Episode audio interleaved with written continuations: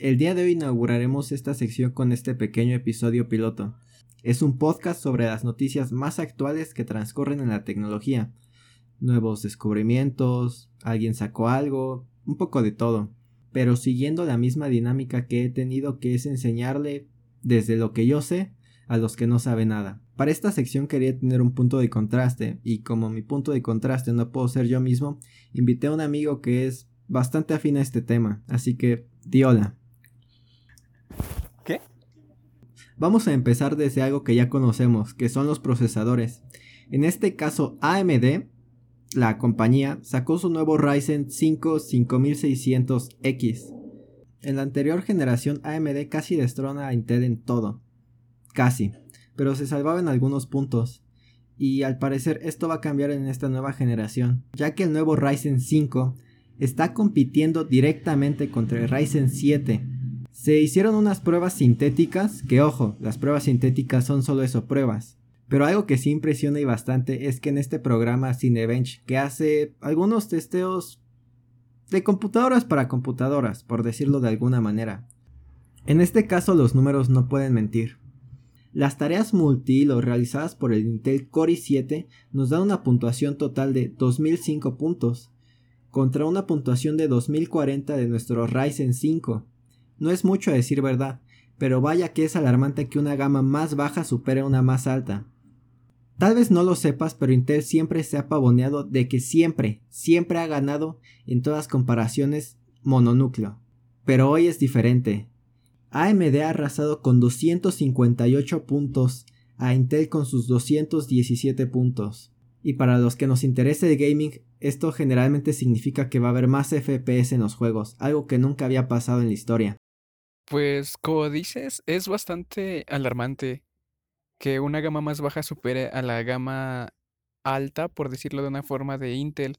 Pero pues sinceramente no es de extrañarse, ya que hace unos meses con el lanzamiento del Ryzen 3 3300X prácticamente destrozó a lo que era gama alta hace dos años, me parece, con el Ryzen con el con el Core i7 de, séptima. Fue prácticamente igualado y superado, aunque fue superada en, como tú dices, en un benchmark. A final de cuentas, muchos factores afectan el rendimiento en los benchmarks de los procesadores. Eh, recordemos que un benchmark es una prueba sintética, es una prueba que hacen computadoras para medir estos procesadores en múltiples tareas. Una prueba sintética no refleja al 100% el uso, pero es bastante representativo. Pero pues sirven como un punto de referencia para comparar ciertos productos y como decía, esto no es algo de sorprenderse como tal, ya que Hace unos meses, con el lanzamiento del Ryzen 3 3300X, AMD prácticamente superó en tareas multihilo a lo que era gama alta en hace dos años, al Core i7 7700K, lo cual ya dejaba mucho que pensar en los futuros proyectos de Ryzen.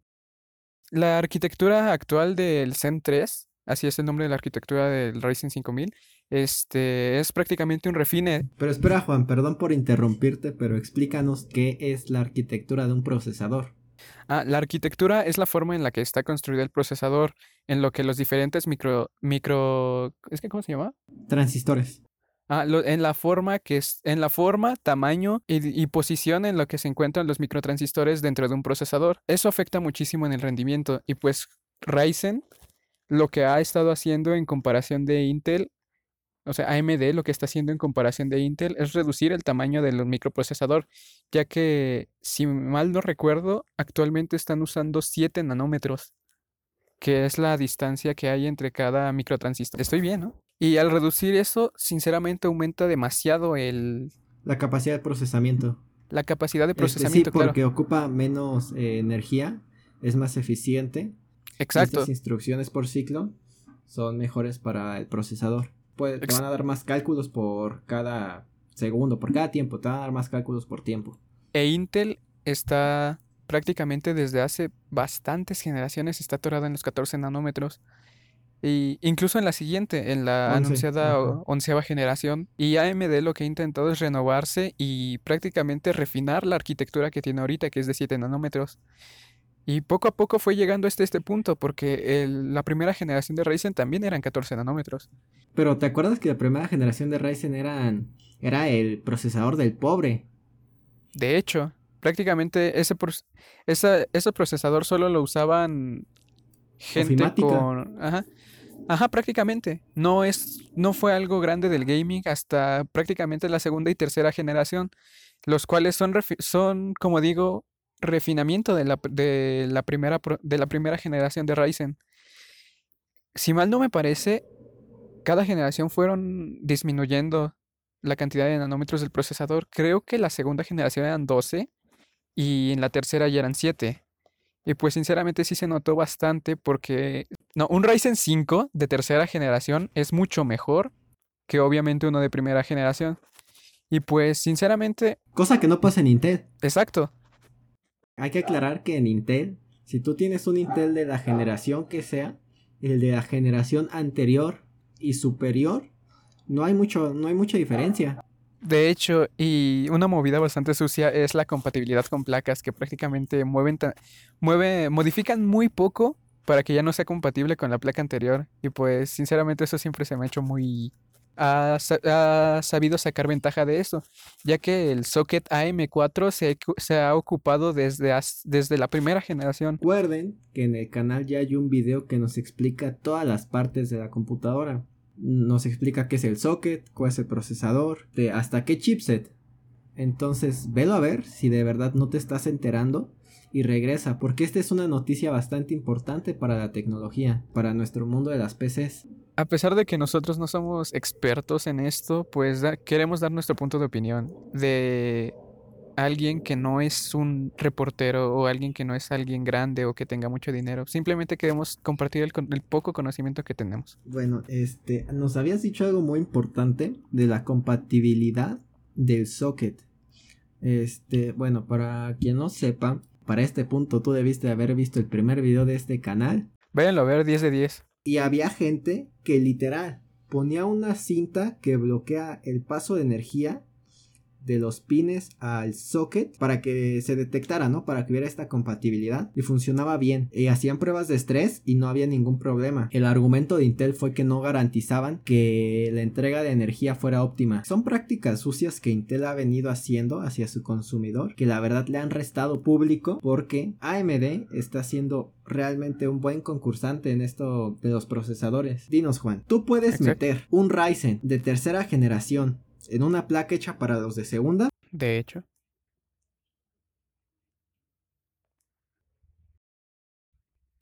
Graciosamente dinos, ¿tú sí, pero fue por las mismas quejas que de hubo de la generación generación en del salto de octava a de la novena. generación pasada. De novena a décima sí hay retrocompatibilidad, pero esto es, prácticamente es muy extraño de parte de Intel.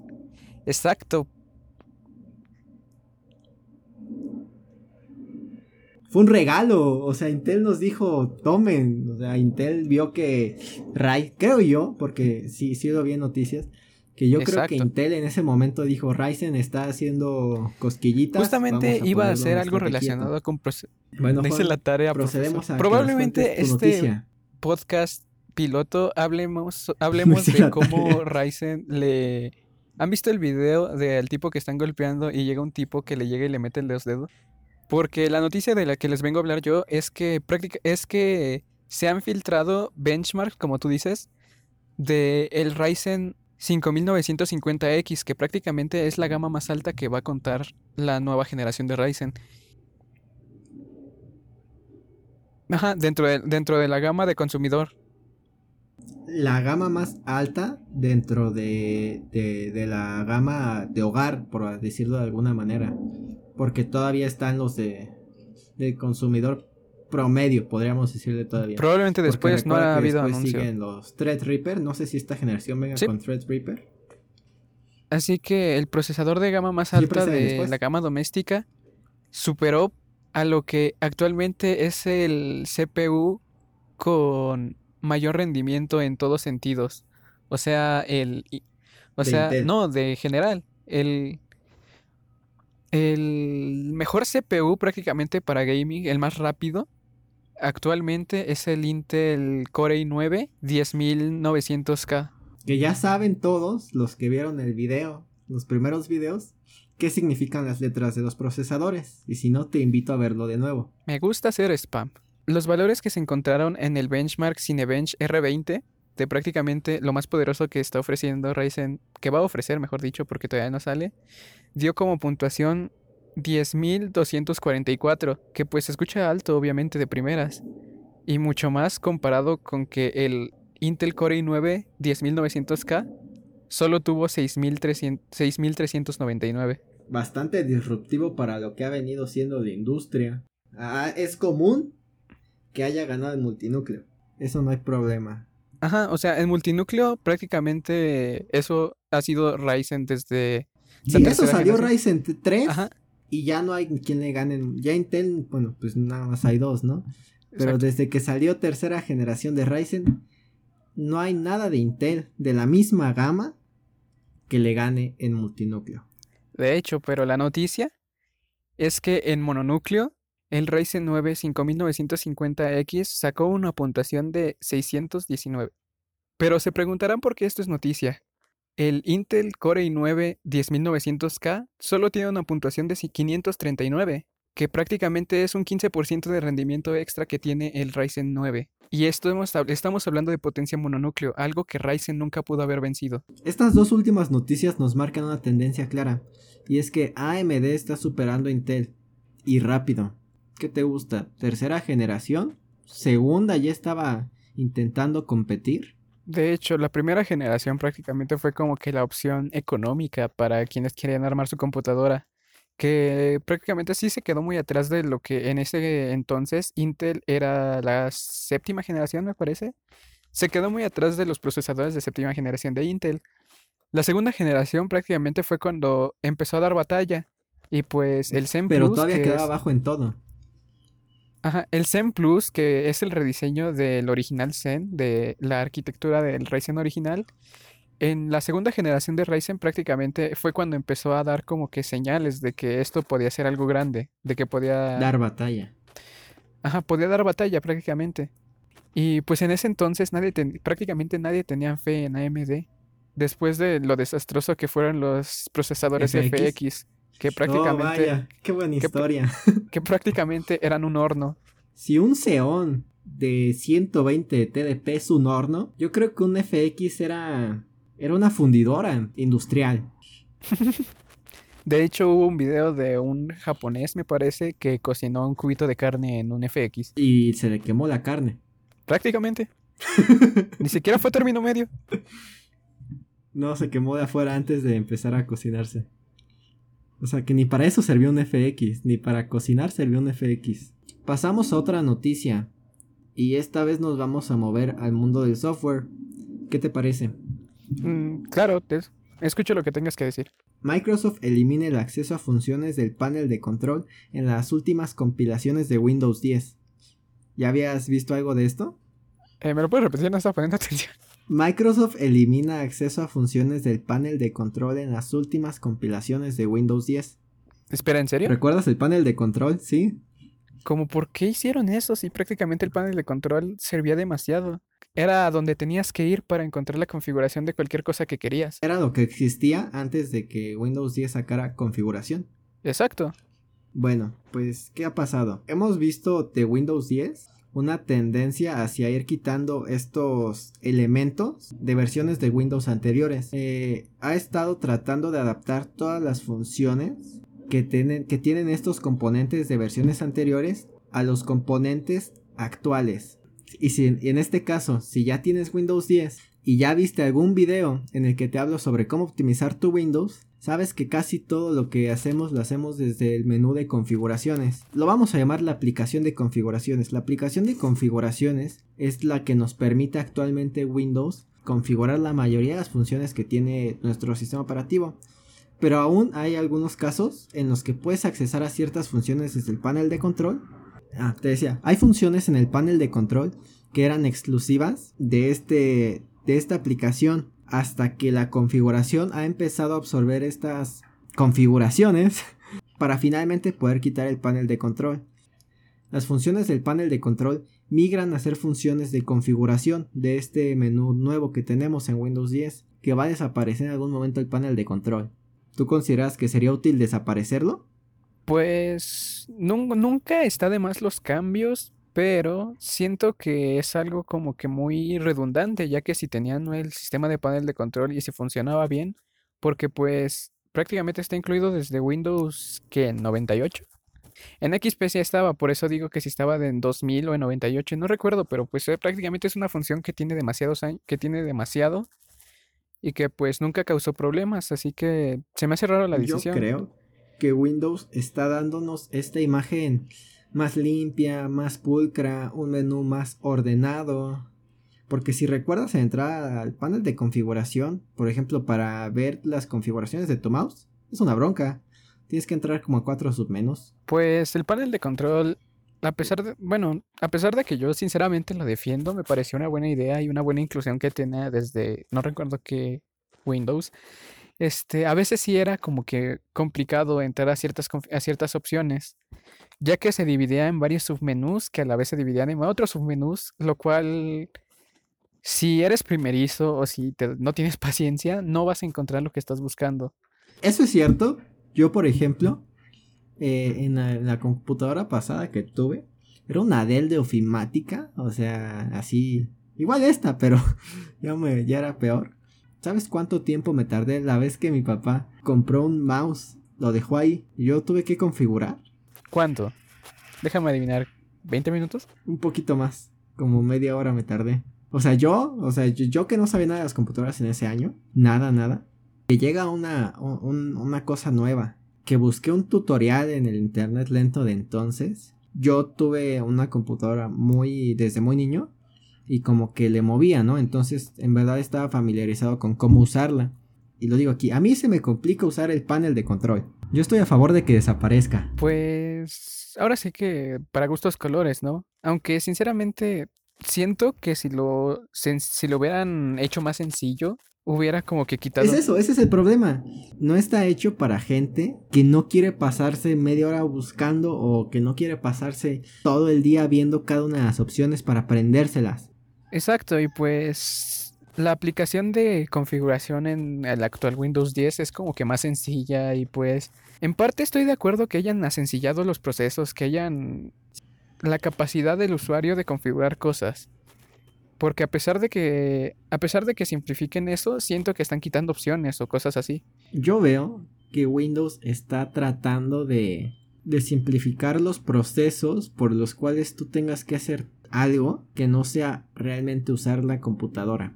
Porque Windows es el sistema operativo más usado del mundo. Windows tiene que llegar a niños que ahorita tienen 5 años. Tiene que llegar a gente de nuestra edad que no sabe de nada de computadoras. Tiene que llegar a nuestros maestros que nos están dando clase en línea ahorita. Tiene que llegar a los abuelos. Tiene que llegar a mucha gente de Windows. Entonces el hacerlo más simple ayuda a más gente. Y si quitan estas opciones, la verdad es que está muy mal por el usuario especializado o semi especializado. Pero sí, pero la mayoría cada vez tiene más conocimiento y yo creo que va a haber un punto de equilibrio en el que digan la mayoría de la gente sabe usar estas opciones avanzadas, las dejamos y la mayoría de los usuarios avanzados saben necesitan esto, lo dejamos. Yo creo que eso va a ser el nuevo Windows y las nuevas actualizaciones que vengan, va a ser lo que la gente necesita y ocupa. Bueno, pues tienes razón en eso, porque prácticamente Windows tiene que llegar a demasiados usuarios y en un rango de edad muy grande.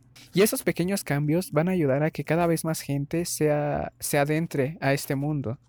Sinceramente, esto pues es un buen paso para permitir a más usuarios este, adentrarse a este mundo. E incluso ni siquiera tiene que ser así.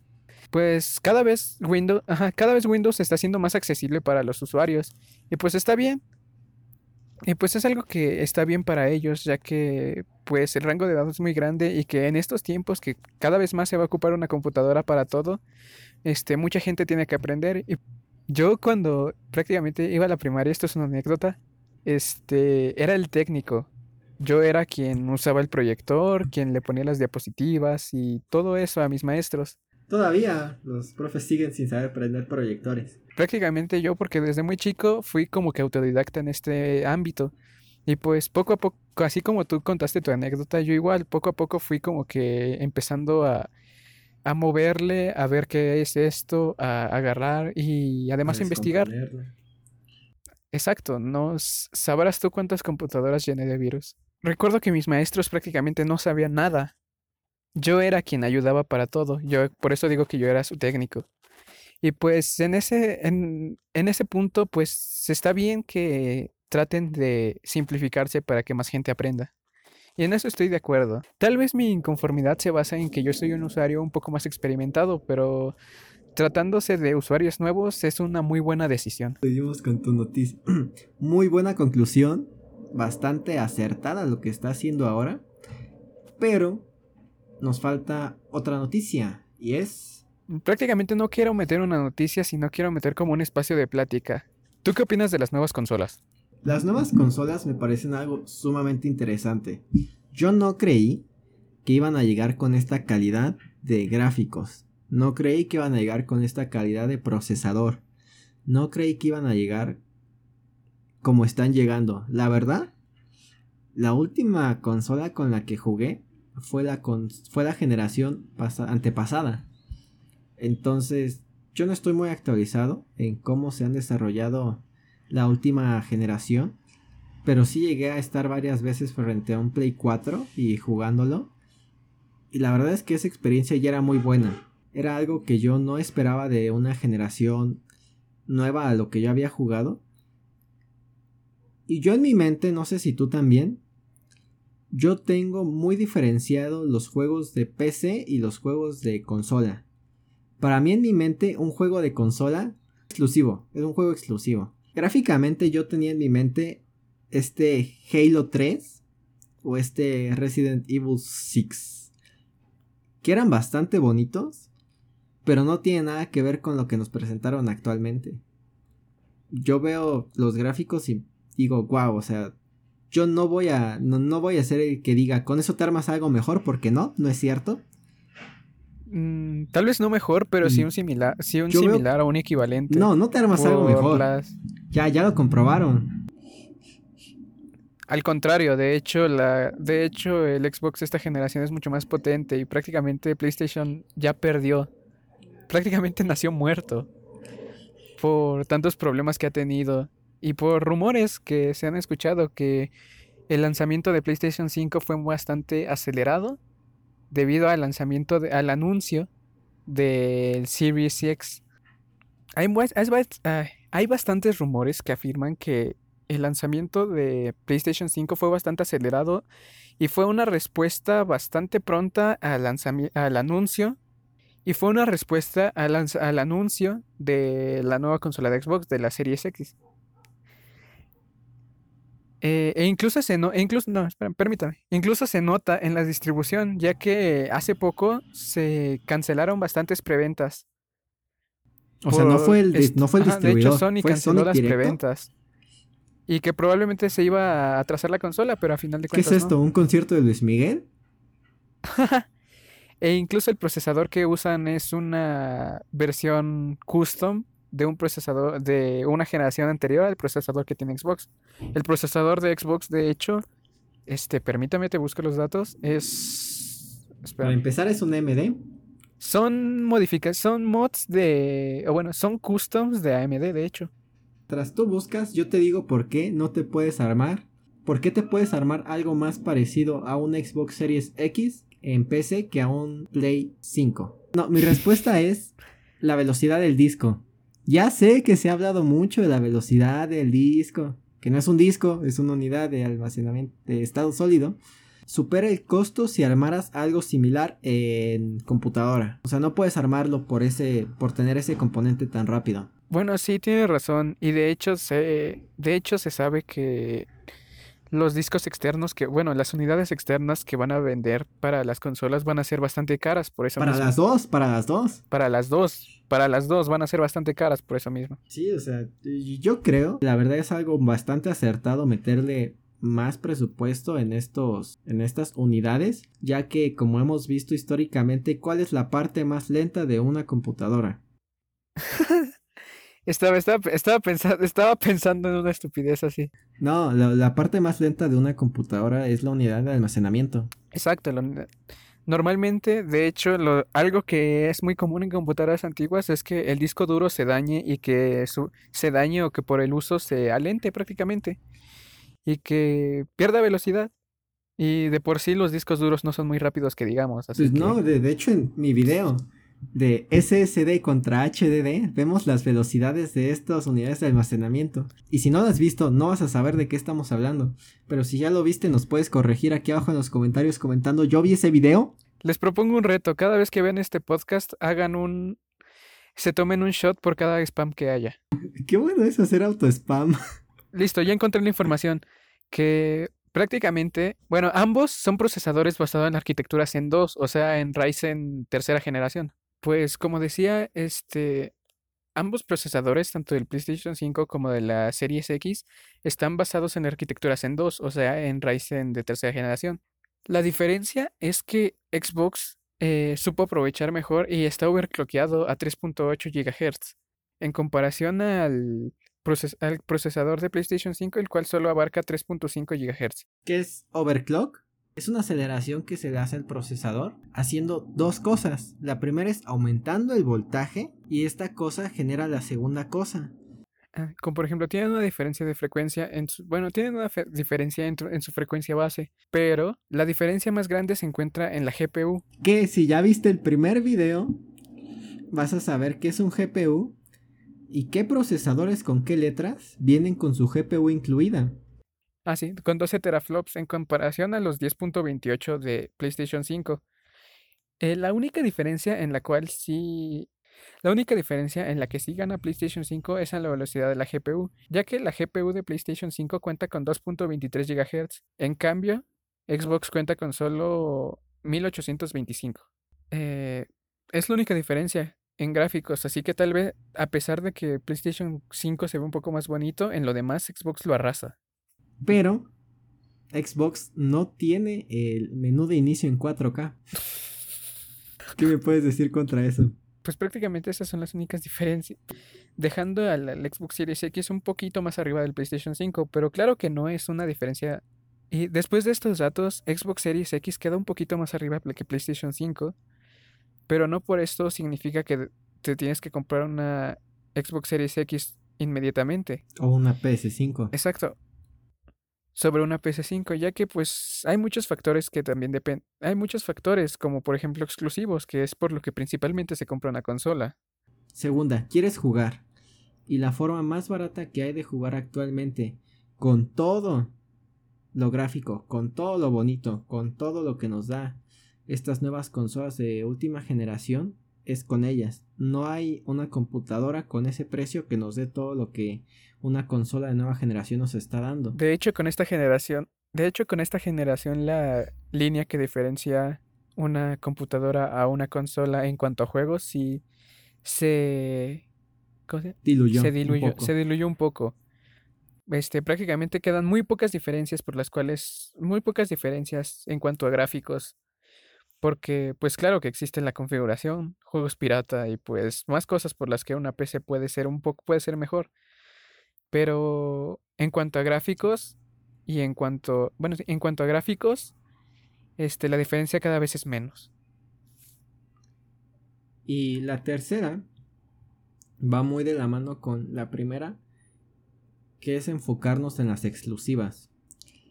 Las empresas eh, en este caso Microsoft y Sony, han sido bastante celosos de sus exclusivas. Tienen sus desarrolladores, tienen sus estudios, tienen estudios que trabajan para ellos o que son de ellos, que hacen videojuegos para su consola nada más. Pero esto es un punto que se ha ido perdiendo para Xbox, ya que los exclusivos de Xbox son de PC también. Eh, también de PlayStation en cierto punto llegan a PC y pues... Y, PlayStation ha, ha, diluido menos esta línea.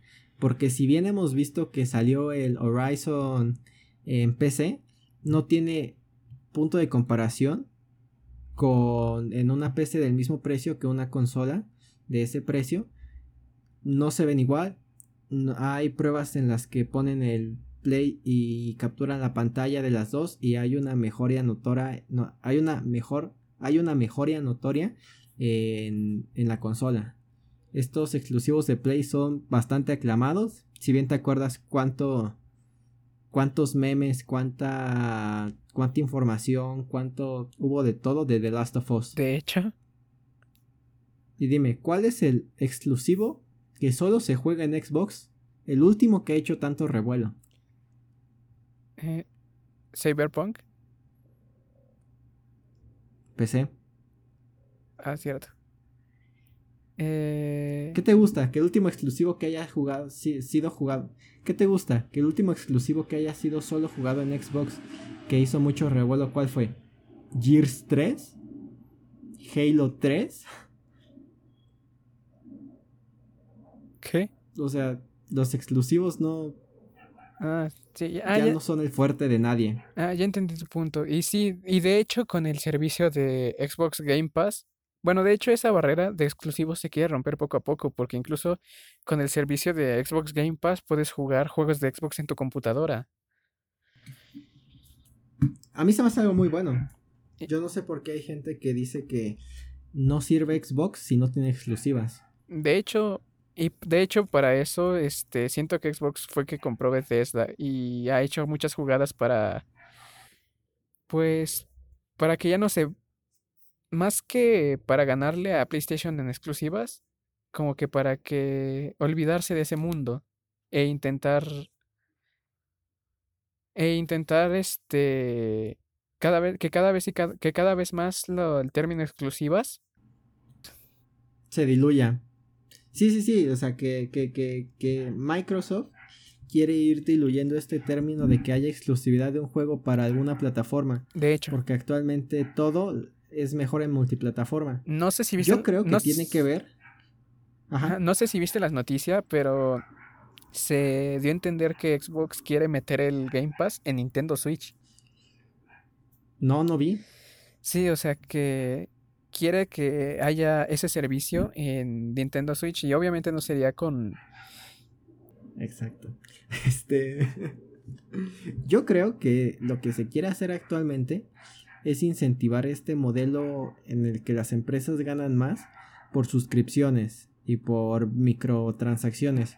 Porque si recordamos, antes la, los estudios ganaban de vender videojuegos. O sea, un estudio con mucho dinero era el que vendía más copias de un juego. Pero ahora un estudio con mucho dinero es el que hace más micropagos, el que tiene más suscripciones y al que le puedes meter más dinero. De hecho, yo creo que va por ahí. De hecho, porque incluso Activision cambió su modelo de negocios en, el, en los nuevos Call of Duty. Porque, pues, alguien que conoce la saga sabe que, vende, que antes solo vendían los Season Passes con mapas con camuflajes y cosas así. Muy recientemente se dio el mercado negro en, eh, en el juego, claro. El mercado negro en el cual necesita, en el cual puedes comprar armas. Pues, en el cual puedes comprar variantes de armas, además de skins, cosas que pues te darían una ventaja. Y la verdad, no sé si se enteraron de que Black Ops 4 fue un asco porque Activision solo lo usó para sacar dinero. Y después de todo esto. ¿Qué dijiste de Gears 5? ¿Qué dijiste de cualquier Gears que no sea la trilogía original? de... hecho. Y después de todo eso, Activision no sé si se dio cuenta de su error o fue por tantas quejas que el Season Pass se acabó. Ahora solo existe. Ahora solo existe un estilo pase de batalla. Que algo que hizo bien Fortnite fue meter el sistema de pase de batalla a muchas cosas. Y algo que... Fortnite es el papá de los pases de batalla actuales. De hecho. Y sea lo que sea, eh, se agradece porque ese sistema es muy bueno para, para microtransacciones, ya que además de ya que simplemente son beneficios extra, son skins. Nada te... Nada que afecte el juego como tal, nada que te pueda dar una ventaja o algo. Sí, sí, sí, no, no, no es pay to win. Exacto. Y así va a ser el nuevo Call of Duty. No va a tener, no va a tener, incluso los mapas nuevos que van a ir agregando conforme actualizaciones, van a ser gratis. Ah, no va a haber DLCs. No va a haber DLCs. De mapas. De nada. todo, lo todo el nuevo contenido va a ser gratis. Y obviamente va a haber pase de batallas, pero solo va a ser skins y va a ser para, para acelerar el proceso de conseguir las cosas, porque dijeron que todo lo vas a poder conseguir sin dar un solo peso. Jugando. Exacto. Vaya. Dato curioso. Sims City tiene pase de batalla. ¿En serio? Sí. ¿Y de qué sirve? Este te da edificios. O sea, es, es- te, te ayuda. Ah, porque es- ahora Sim City tiene batalla por clanes. ¿En serio? Sí. Vaya, hace mucho que no sé de eso. Hace mucho que no sé de Hace mucho que no sé de los Sims. Exacto, hace mucho que no sé de nada de Sims. Qué genial. Pues bueno, ¿hay algún otro tema que quieras platicar? Pues sí, obviamente esto es un piloto, no somos perfectos. Y pues como dije, Este, No somos pilotos tampoco, pues- ¿no? Tiene mucho que y ver. pues como dije al inicio, bueno, casi al inicio, no somos expertos en esto, solo estamos dando nuestra opinión y lo que nosotros sabemos. Obviamente puede que estemos mal, y pues se les agradecería muchísimo que den su retroalimentación. Probablemente yo me dé otra vuelta en este canal, ya que un podcast de una sola persona no es tan divertido. Recuerda, esto es solo un piloto de una nueva sección dentro de este proyecto que ya está hecho llamado Leónidas, así que si te gustó, si hay algún detalle que se nos haya pasado o si dijimos algo mal, puedes dejárnoslo aquí abajo en los comentarios. Te agradeceríamos mucho un like, ya que esto alentará a Juan a volver y que no tenga pena. Ojalá esta sección tenga éxito, para que me, para que me dé más vueltas en este canal.